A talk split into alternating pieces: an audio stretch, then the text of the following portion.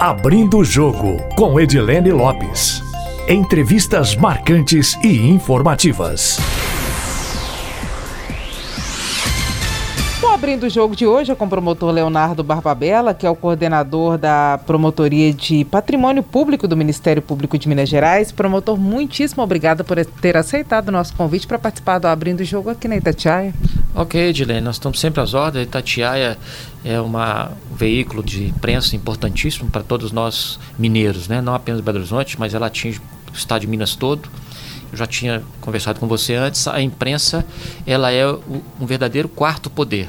A sociedade depende da imprensa. É a imprensa que mostra fatos, que mostra a verdade. E, especialmente a Rádio Tatiaia, é, o povo de Belo Horizonte acredita na Rádio Tatiaia. Então, as informações que a Rádio Tatiaia transmite para a sociedade mineira, para a sociedade de Belo Horizonte, ela é considerada uma verdade real. Então, é fundamental a imprensa e, especialmente, o papel da Rádio Tatiaia. É, portanto, uma honra poder é, conversar com você e trocar alguma ideia, né?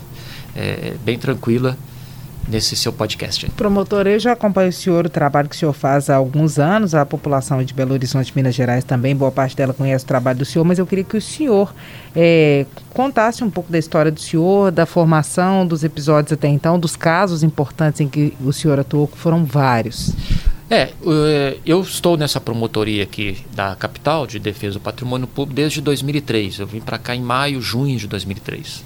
Antes disso, eu atuei é, na promotorias de Pirapora, na promotoria de Ribeirão das Neves, né, durante um bom tempo. E antes de ingressar no Ministério Público em Gerais como promotor, eu também exerci o cargo de promotor de justiça no estado de Goiás, né, em 98 e antes disso, de 85 a 98, a, a, a, antes até eu ter ingressado no Ministério Público de Goiás, eu é, exerci o cargo de auditor fiscal do Estado de Minas Gerais, na Secretaria da Fazenda, né, onde estive aí dos 23 anos até os 36 anos, quando ingressei no Ministério Público. Promotor, dos casos em que o senhor atuou já aqui em Minas Gerais, em Belo Horizonte, quais foram os casos mais marcantes da carreira do senhor? E como é que foram esses processos? É, uma apuração e um, um caso importante que contou com a nossa atuação foi a, as investigações envolvendo as fraudes da SMPIB é, e os contratos de publicidade com o Estado de Minas Gerais. É, desde a época, desde a época do, do governo de 94 a 98. Que ficou conhecido como Mensalão Tucano. Mensalão do, do Mineiro, né? é, essa, é, a primeira investigação da, do, da SMPIB, de Marcos Valério, Cristiano Rollerbach, é, é, é, Ramon Rollerbach e Cristiano Paz, é, foi feito pela nossa promotoria. Então, é, é uma, foi uma atuação importante, ela serviu de referência para a CPMI dos Correios. essa investigação, essa apuração acabou sendo ajuizada diretamente perante o Supremo Tribunal Federal é, onde nós tivemos a honra de ser signatários da ação, juntamente com o então Procurador-Geral da República, Dr. Cláudio Fonteles. Porque, na época, é, foi é, invocado pelos réus uma lei, que era, era a Lei 10.628 de 2002, que ela retirou a competência e a legitimidade do primeiro grau para apurar casos de improbidade administrativa e transferiu para é, os tribunais daqueles que tinham foro é, privilegiado. Como na época é, os investigados tinham um vice-governador e tinham um então senador da República, eles invocaram que esse fato fosse para o Supremo.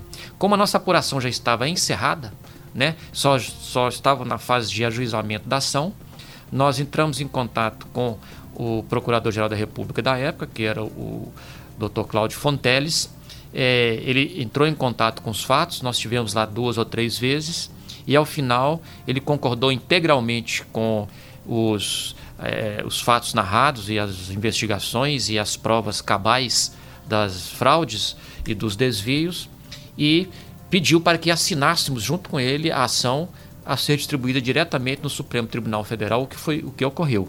Hoje, esses, é, esse caso voltou para Belo Horizonte, porque essa famigerada Lei 10.628 foi julgada inconstitucional pelo Supremo Tribunal Federal, e nós é, é, ela o tramita aqui hoje em Belo Horizonte. Os réus estão com seus bens bloqueados. Né? É, os fatos na época eram de mais de 12 milhões de reais, então hoje já valores nominais é, são bem maiores né, do que na época. Então foi, um, foi uma investigação importante porque na época o ministro Aires Brito é que teria recebido o pedido dos réus para transferir as apurações para o Supremo Tribunal Federal e ele estava é, seis meses na cadeira de ministro supremo e ele me atendeu. É, eu estava na época junto com o Dr. Geraldo Ferreira da Silva. Nós fomos a Brasília, conversamos com ele, fomos muito bem atendidos pelo ministro Carlos Aires Brito e depois fomos também tão bem recebidos pelo Procurador da República, Cláudio Fonteles. E a partir daí, é, nós tivemos mais dois ou três encontros com o Dr. Cláudio Fonteles e ajuizamos a ação, já em dezembro, interrompendo a prescrição. Foi essa investigação que culminou na prisão do Marcos Valério, que se encontra preso até hoje, né? Marcos Valério se encontra preso até hoje porque a nossa investigação é, depois serviu de base para a própria CPMI dos Correios. É, toda a comissão parlamentar mista de inquérito dos Correios, ela veio a Belo Horizonte na época e eu me reuni com eles, tanto aqui como também no Congresso Nacional, transferindo e compartilhando é, provas, né, tudo com autorização do Supremo Tribunal Federal. É, então, ela foi sim uma referência importante para o, o, o essa é, para a CPMI dos Correios, né, e para e que resultou depois no chamado ação penal do mensalão, né, que é o mensalão brasileiro, e que resultou na condenação do Marcos Valério a mais de 40 anos de prisão. E que, que o senhor acha que determinou o sucesso dessa primeira investigação? O que, que vocês descobriram primeiro? Como é que vocês fizeram uma amarração tão bem feita de forma que ela sustentasse tudo que veio depois?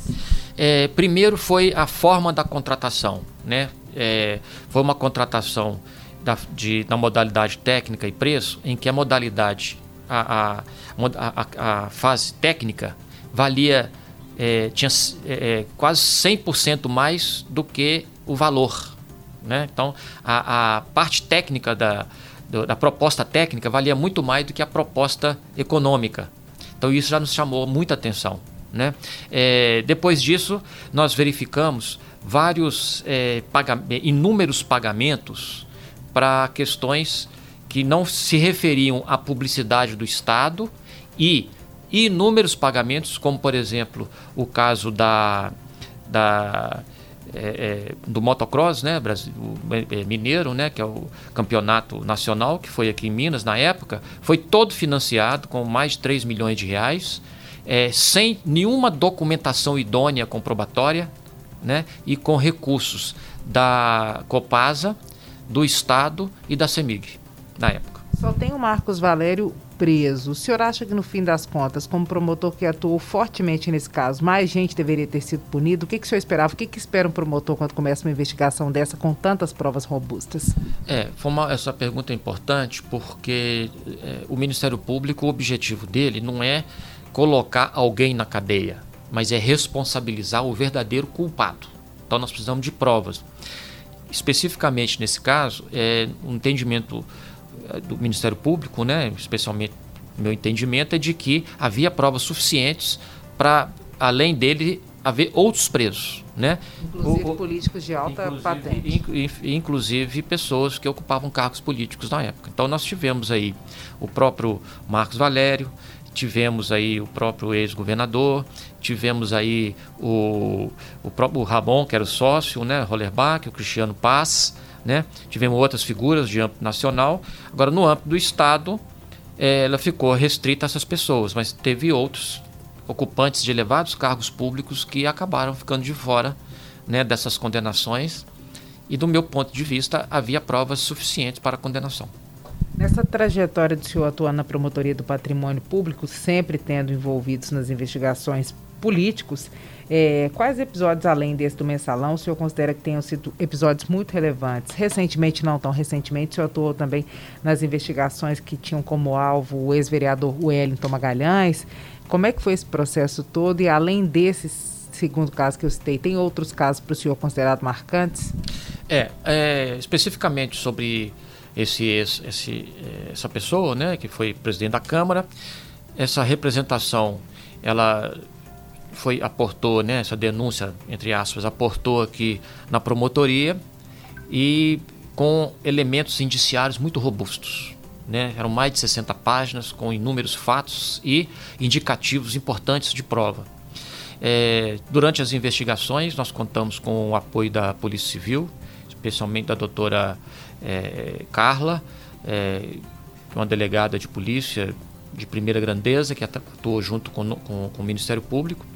E as provas que nós encontramos foram extremamente importantes. Né? Nós fizemos é, buscas e apreensões, é, fizemos aí é, diversas medidas cautelares criminais, perícias muito importantes, é, muito relevantes.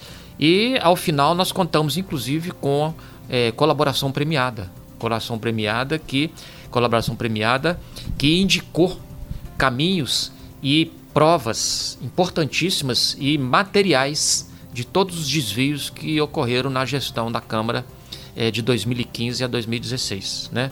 Então foi, foi, foi, uma investigação importante, ela gerou ações penais, né, várias ações penais, é, gerou ações de improbidade administrativa e essas ações já estão é, adiantadas em, em, em, adiantado estado aí de, de tramitação. Estamos aguardando aí até qualquer momento uma condenação, uma, uma sentença né, já é, estabelecendo quais seriam as penas para cada um dos réus. São muitos réus além do próprio ex-vereador Wellington Magalhães? São. Tem uma das ações, são cinco réus, são cinco réus, outra, e outra ação são doze réus. Né? Tem outros parlamentares tem outras, além dele? Tem outras apurações em andamento. Relacionados a esses desvios que teriam ocorrido entre 2015 e 2016 ou fatos posteriores? Então, e é, posteriormente há fatos também que estão sob investigação, né? Relacionados ao Wellington Magalhães? Relacionado a ele também. Hoje, muitos vereadores da Câmara Municipal de Belo Horizonte, por exemplo, são investigados aqui no Ministério Público e os principais motivos das investigações são quais? É rachadinha? O que, que traz esses casos para o Ministério Público? É, a maioria da, dos casos envolvendo é, parlamentares seria funcionários fantasmas, é, seria a própria né, rachadinha, que se diz que é, que é, que é o fracionamento do salário. É, então é esse tipo de caso. Às vezes é, também recebimento de propina, né? Então é muito comum ter esse tipo de denúncia aqui. Esses fatos, né, as denúncias chegam é, e os promotores todos verificam se há justa causa, que a gente chama, se há indícios mínimos para instaurar o inquérito, e aí esses inquéritos são abertos quando há esses indícios mínimos. Mas há, há também muitas representações que chegam aqui, muitas denúncias, entre aspas, é, e que a gente não vê justa causa, e elas são imediatamente arquivadas. Tem muitos casos, e no, normalmente essas que são, são, arquivadas são denúncias com motivações eleitorais ou eleitoreiras, e da última legislatura tem muitos casos sendo investigados de vereadores? Há muitas. É, nós temos um grande índice aqui de indeferimento por que a gente chama de falta de justa causa, ou seja, não há um indício suficiente, não há um elemento suficiente, porque não basta chegar aqui é uma denúncia, uma representação dizendo assim, olha, o, o, o, o agente público X ele é corrupto, ele recebe propina, ele pratica isso, pratica aquilo, ele é, divide. Não, isso. Se chegar uma representação dizendo que é, o agente público X divide salário, se não tiver nenhuma outra circunstância é, relevante, é, não há como você instaurar uma investigação dessa forma. Ela é praticamente morta, porque senão você pode fazer uma, uma denúncia, uma representação contra qualquer inimigo seu. Você diz, olha, o, até contra o promotor. O promotor fulano é corrupto. Não, e esse tipo de representação, se chegar aqui, não vai ser, não vai ser levado adiante. É necessário que haja, que a gente chama assim, o um indício mínimo para permitir a, a instauração do, do, processo. Porque se não houver esse indício mínimo, esse processo ele tem toda a chance de ser trancado pelos tribunais. Né? A parte que se sentir é, violada, né, investigada indevidamente, ela pode dizer, não, peraí, o senhor instaurou, o Ministério Público instaurou uma apuração, a polícia instaurou uma apuração sem justa causa.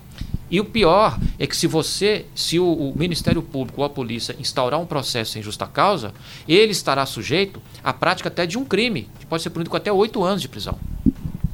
Então nós, é, é, nós do Ministério Público, é, a polícia e o próprio judiciário, ele tem que ter uma consciência importante de que há uma justa causa para que ele inaugure uma investigação, inaugure uma ação, né? sob pena de até o próprio promotor.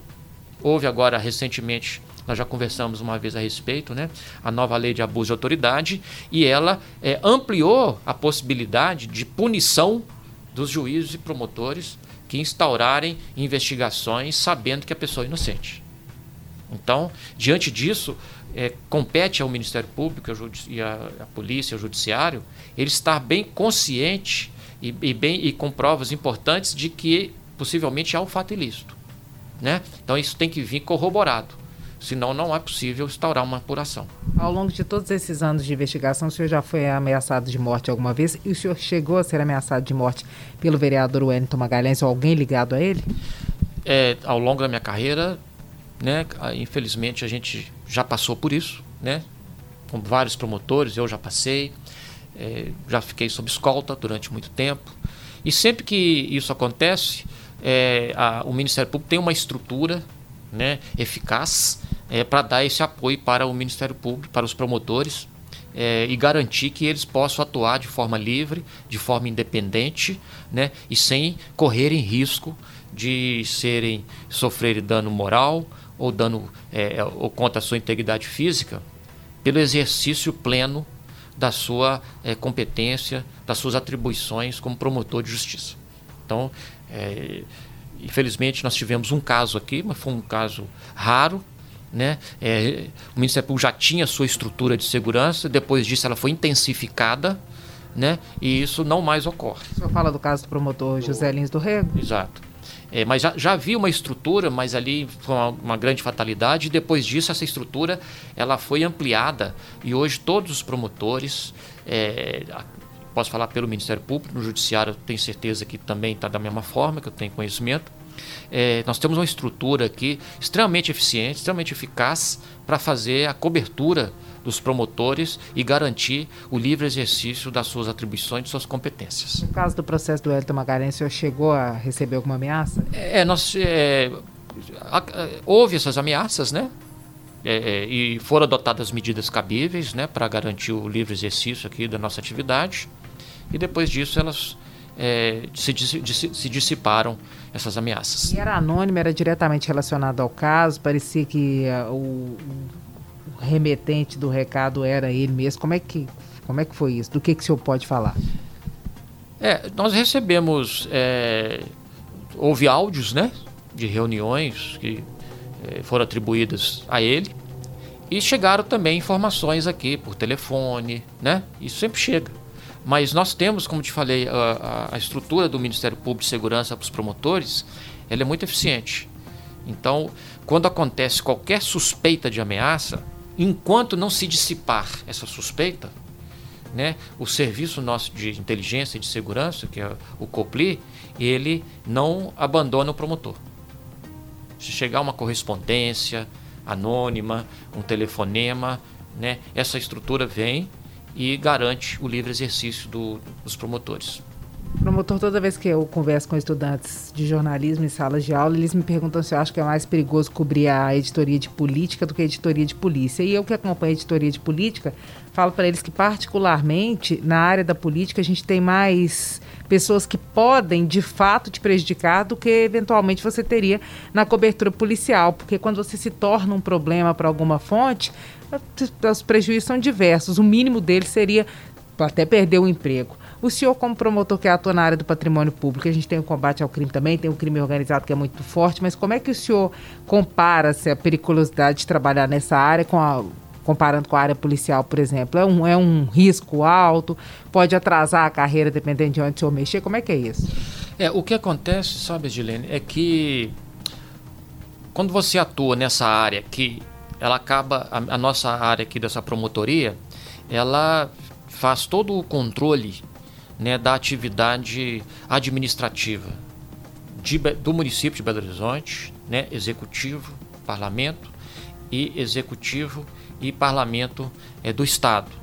Então, é, realmente é, costuma a, haver assim aquela, aquela, aquela assim, aquele, aquele incômodo, né, por parte dos, dos investigados. Por quê? Porque muitas vezes eles dizem o seguinte: se o promotor está investigando né, e processa, o promotor está perseguindo. Se o promotor está investigando e arquiva, o promotor está protegendo. Né? Então, sempre uma parte vai ficar insatisfeita com o resultado da atuação aqui do Ministério Público. Né? A parte que é processada reclama que é perseguida. Né? A outra que foi arquivada, quem denunciou reclama que você está sendo protegido. E aí acontece né, de você eventualmente é, receber, é, receber aí essas críticas, mas é, não nos impede de trabalhar. Né? No Ministério Público, especificamente, nós não temos nenhum problema, é, não atrapalha a carreira. Né? Todos aqueles promotores, no nosso caso especificamente de patrimônio público, que atuam aqui dentro da lei, nós só temos apoio da, da instituição. Então, assim, nós recebemos a crítica do lado de fora, mas internamente nós recebemos só elogios. Aqui na, na promotoria é, já foram abertas investigações contra todos os governadores, os últimos governadores, vamos colocar depois da Constituição de 88, todos os últimos governadores e todos os últimos prefeitos já foram investigados ou não? Alguém escapou de alguma investigação? É, os últimos é, sempre tem representações e investigações contra eles. Né? A gestão atual, eu posso dizer aqui que é, ela está indo muito bem não há reclamação nenhuma. Nós temos a, a atual gestão do Estado, né, está fazendo um trabalho excelente, sabe, de muita respeito à lei, respeito à Constituição. É, há lá o doutor Putinelli, que é, Fontinelli, que é o nosso controlador geral do Estado, que é um excelente profissional, fazendo um trabalho brilhante, né, desde com esse novo governo. O novo governo também não há nenhuma crítica a ele aqui, não há nenhuma representação, né? São coisas pequenas que nem envolvem o governo, né? Coisas à toa, níveis hierárquicos bem inferiores, que sempre acontece, né? É, mas contra é, o primeiro escalão, a, o, a atividade, a gestão, ela só merece é, os nossos elogios. E tem algum processo contra a Prefeitura de Belo Horizonte? Quanto à Prefeitura, também não há nada assim é, mais grave. Né? O que tem também são escalões mais inferiores, né? É que nós estamos atuando e não há assim questão assim de uma improbidade administrativa, né? Não há nada assim grave envolvendo a prefeitura de Belo Horizonte, que também tá, tem feito uma gestão muito boa. Promotor, ao longo do último ano, no que compete ao poder público, um dos grandes problemas tem sido, por causa da pandemia, a questão das aulas presenciais. Como é que está a atuação do Ministério Público e o que, que a gente tem de novidade para os próximos dias? O Ministério Público tem uma postura definida, tem investigações em andamento, pretende entrar com uma ação civil pública. O que está acontecendo? Na Promotoria de Patrimônio Público, nós temos aqui uma representação que foi feita pelas escolas particulares, pelo sindicato das escolas particulares, questionando a suspensão é, dos, dos, seus é, alvarás de funcionamento. Né? É, essa representação aportou aqui na promotoria em setembro, nós fizemos as diligências é, do, até, no, até dezembro e agora em janeiro nós expedimos uma recomendação à prefeitura para que ela devolvesse os alvarás às escolas privadas, porque as escolas privadas não atuam somente na educação. Elas têm academias, elas têm escola de natação, elas têm escola de dança e elas precisam do alvará para fazer empréstimos, fazer contratos de locação. Enfim, o alvará é, é uma garantia de, de, de plena exercício da capacidade jurídica de, de, uma pessoa. Então, toda pessoa física ou jurídica, ela tem uma capacidade é, própria de exercer direitos e obrigações, né? e ser sujeita de obrigações. Só o incapaz é que tem uma pessoa, outra pessoa tem que fazer para ele, um curador, ou um responsável, o tutor, um pai. Né? É, no caso da pessoa jurídica, ela é, ela tem a personalidade, né, que é os direitos, é, a, a possibilidade de ser é, sujeita de direito e obrigações, mas tem que ter a capacidade jurídica, que é o quê? De ela por si só faz, praticar os atos da vida civil. Quando você caça esse, é, esse alvará, esses alvarás, sem uma, a prática de uma infração, você viola é, essa condição jurídica da pessoa jurídica. E, além disso, viola até mesmo a, a, a lei orgânica do município de Belo Horizonte, que estabelece que a suspensão de alvará ela se deverá em razão de uma é, infração administrativa da pessoa jurídica. Então, o que, é a suspensão do alvará? Ela é uma, uma, infra, é uma condenação, é uma, é, uma, é uma penalidade administrativa. Né? Então, a, a pessoa pra, jurídica, para perder essa, essa parte da sua capacidade jurídica, ou seja, perder o alvará, e, e ela não poder atuar, ela só existe, mas não atua, não exerce os direitos, é, toda a sua plenitude dos direitos civis, é, você precisa do devido processo legal administrativo. Então foi expedida uma recomendação, e isso envolve patrimônio público, uma, uma recomendação para a prefeitura para que ela devolva esses alvarás para todas aquelas entidades privadas, físicas, é, jurídicas, é, que não praticaram infração e não foram submetidas ao devido processo legal administrativo. E essa recomendação foi emitida essa quando? Foi emitida na semana passada e nós estamos esperando aqui até semana que vem, que é o retorno dela. Quando é que termina o prazo? Qual dia é, exatamente? É, termina é, segunda-feira. Bom, depois disso, nós temos é, também a Promotoria de Educação, que ela está atuando né, é, sobre a volta às aulas. Né? A nossa foi sobre a questão dos alvarás né? que é uma questão administrativa é, e do ponto de vista é, é, jurídico. Né? Pede a devolução dos alvarás, dos alvarás, só das escolas ou de outros não, estabelecimentos não, também? Só as escolas que foram suspensos os alvarás. A denúncia que chegou aqui. Né? Isso, é isso que nós estamos avaliando. É, como ela deu uma repercussão importante, é, aí nós estamos agora atuando é, do, ao lado da promotoria de educação, né, para que possamos fazer caminhar juntos, né, que são dois é, processos que a gente chama no direito é, possui uma conexão probatória, né? A nossa, é, os alvarás têm a ver com o funcionamento das escolas, que tem que ver com as aulas presenciais. Né? Então, por isso, nós estamos agora procurando atuar em conjunto com a promotoria de educação para que possamos reunir é, as nossas forças e, se possível, reunir os inquéritos e fazer uma atuação uniforme dentro do Ministério Público e que atinja e alcance toda a sociedade. Porque a questão da educação, é, ela está afetando toda uma geração de estudantes. Né? É, e uma geração de estudantes que pode sofrer um dano muito grave, psicológico, pedagógico. Né? Isso sem falar em questão de alimentação, de abusos né, dentro de casa. A escola é fundamental. A escola é o lugar onde as pessoas, as gerações, elas, elas fazem, têm seus sonhos. As crianças e os adolescentes se relacionam uns com os outros, crescem do ponto de vista do caráter, da formação de personalidade. Então é fundamental que essas escolas voltem. E é, do ponto de vista é, é, jurídico, é um direito né, constitucional à educação. Né? Não se pode considerar agora que escola é o lugar onde as pessoas vão morrer onde as pessoas, onde os estudantes, as, as crianças adolescentes é, vão encontrar doenças. Né? Isso, isso não pode ser considerado uma verdade. Nós estamos com crianças com formação mental.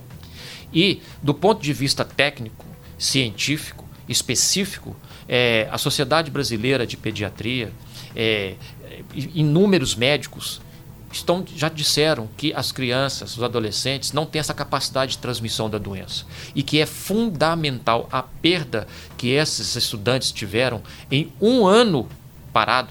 É, é um ano sem escola. É uma perda irreparável. A cada dia que passa, essa perda se amplia cada vez mais.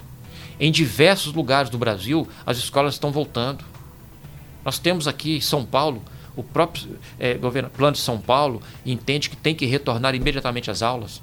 No município do Rio de Janeiro, o, o, prefeito Eduardo Paes é, recentemente disse que qualquer é, atividade econômica é, da, da cidade poderá ficar fechada. Mas a última que vai fechar deverá ser as escolas. Então é muito importante que todos os atores envolvidos, os órgãos públicos, o Ministério Público, conclama até o judiciário, que pense nisso, né? que lembre-se disso. Nós estamos com gerações inteiras que vão ser prejudicadas, que vão sofrer o dano irreparável.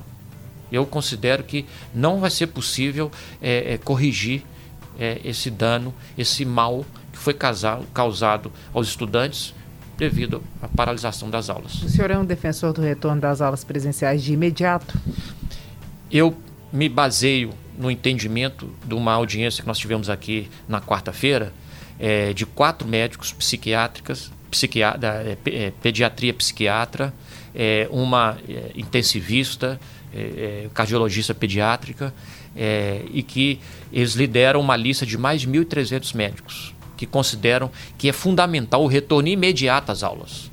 Né? Os fundamentos, as justificativas que eles apresentaram são extremamente consistentes, baseados na, na ciência, baseados na técnica, é, e eu é, entendo que esse entendimento deles é possível e deve ser acolhido pelos órgãos públicos e eu entendo que o Ministério Público deverá atuar dessa forma. Se a Prefeitura não obedecer até esta segunda-feira a recomendação de devolver os alvarás para as escolas, qual vai ser a medida da Promotoria de Patrimônio Público? Nós vamos ver qual foi a resposta da Prefeitura e para é, decidir qual a medida que vai ser adotada.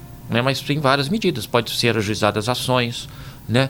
É, para que devolva esses alvarás, né? Nós temos que ver a resposta que ela vai nos dar. O Ministério Público vai de fato formar uma força-tarefa com a Promotoria de Patrimônio Público, da Educação, da Infância e Adolescência, para construir uma ação civil pública se for necessário, ou então provocar o Poder Público Estadual e o Municipal aqui em Belo Horizonte para apresentarem regras e datas para o retorno das aulas? Esta é, na reunião de quarta-feira, foi o que foi acordado. Nós vamos é, entrar, estamos entrando em contato com a Procuradoria-Geral para que, solicitando né, que ele avalie é, a possibilidade, a necessidade de criar essa força-tarefa, já que eu, eu considero, como promotor de justiça, né, é, e diante das é, embasamento técnico científico que recebi dos médicos que participaram dessa audiência, que mandaram relatórios aqui para o nosso processo, é, que esse é um problema tão grave ou maior que o rompimento de Brumadinho. Nós estamos com um problema que vai afetar uma geração inteira até o último dia da vida delas. A falta das aulas vai prejudicar uma sociedade inteira da, quando eles, essas crianças hoje, esses adolescentes se tornarem adultos. E quais devem ser as medidas dessa força-tarefa? O que vocês pretendem exigir do é, Poder Público? É, seria tentar uma solução consensual, que é a melhor coisa, né? a, a, a solução é, da, do embate, a solução é, judicial é, não é a melhor. Né? A gente sabe disso. Quando se leva para a justiça é porque não houve possibilidade de acordo. Então nós vamos insistir em, em, em chegarmos a um denominador comum. Esse vai ser a nossa, a nosso foco nessa atuação. Quanto tempo vocês aguardam uma solução para isso? É ainda no mês de fevereiro, na primeira quinzena, na segunda quinzena? E vocês vão exigir datas para retorno presencial? É, como eu te falei, está para ser criada uma força-tarefa, foi uma solicitação nossa. Então, o meu ponto de vista é que deve né, é, ser é, estabelecido um critério objetivo, né, com parâmetros razoáveis, factíveis, né, e, se possível, uma data. Né. Nós vamos trabalhar para que seja feito o mais breve possível, né, mas a gente sabe que há prazos né, e que é, há a, a, aos interesses né, de um lado e de outro, aos pontos de vista de um lado e do outro, mas eu espero que a gente consiga o mais breve possível. Não, não quero estabelecer é, um prazo, né, é, mas eu espero que não seja necessária o ajuizamento de uma ação, porque se ajuizarmos uma ação, é, já estamos aí tirando uma possibilidade do acordo. O acordo, para mim, é, é, é, melhor do que a demanda é, mais mais, é, é, vamos dizer assim, aparentemente rica. Para quando é que o senhor planeja uma audiência com o Estado e a Prefeitura sentados juntos? Estou esperando alguns documentos e algumas informações que estão para ser aportadas no meu inquérito e esperando aqui a, a resposta da Procuradoria sobre a, a possibilidade dessa força-tarefa. Né? Então tem que esperar talvez uma semana ou duas no máximo. Promotor, vamos fazer um bate-bola rapidinho? Vamos.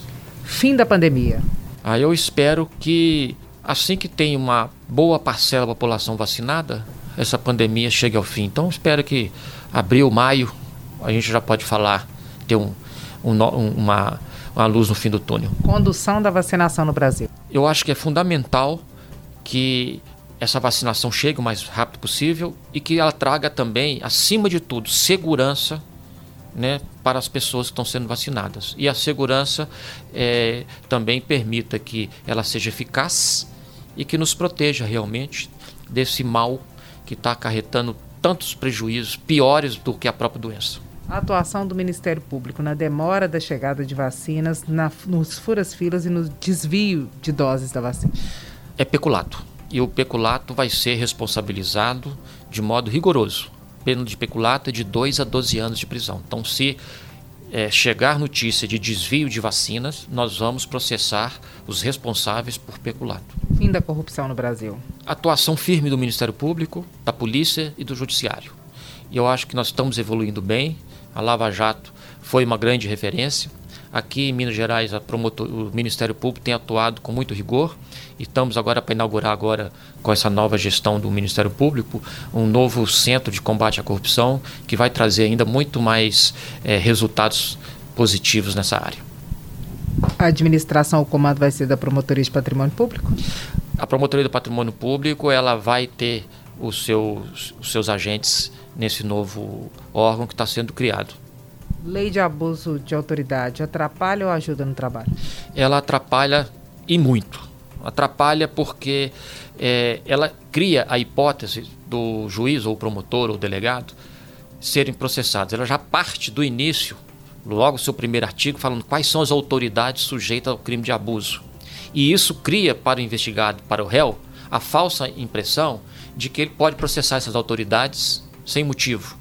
E quando você processa uma autoridade sem motivo, você praticamente inviabiliza o prosseguimento da ação, que, da ação principal né, das investigações, porque você desvia o foco. Então eu acho que é muito grave, é, ela não foi, não considero bem-vinda a lei do abuso de autoridade. Promotor, muito obrigado pela entrevista. Obrigado, Edilene. Estou sempre às ordens, né? Sempre que puder é, é, falar sobre algum caso importante, a gente tá, estará aqui para atender aí a seu, seu pedido. Nosso agradecimento também aos nossos ouvintes que acompanham o podcast Abrindo o Jogo. Quem quiser enviar sugestões pode fazê-lo pelo e-mail edilenelopes.com.br ou também pelo meu Instagram, arroba repórter Edilene Lopes. Uma ótima semana para vocês. Abrindo o Jogo com Edilene Lopes. Entrevistas marcantes e informativas.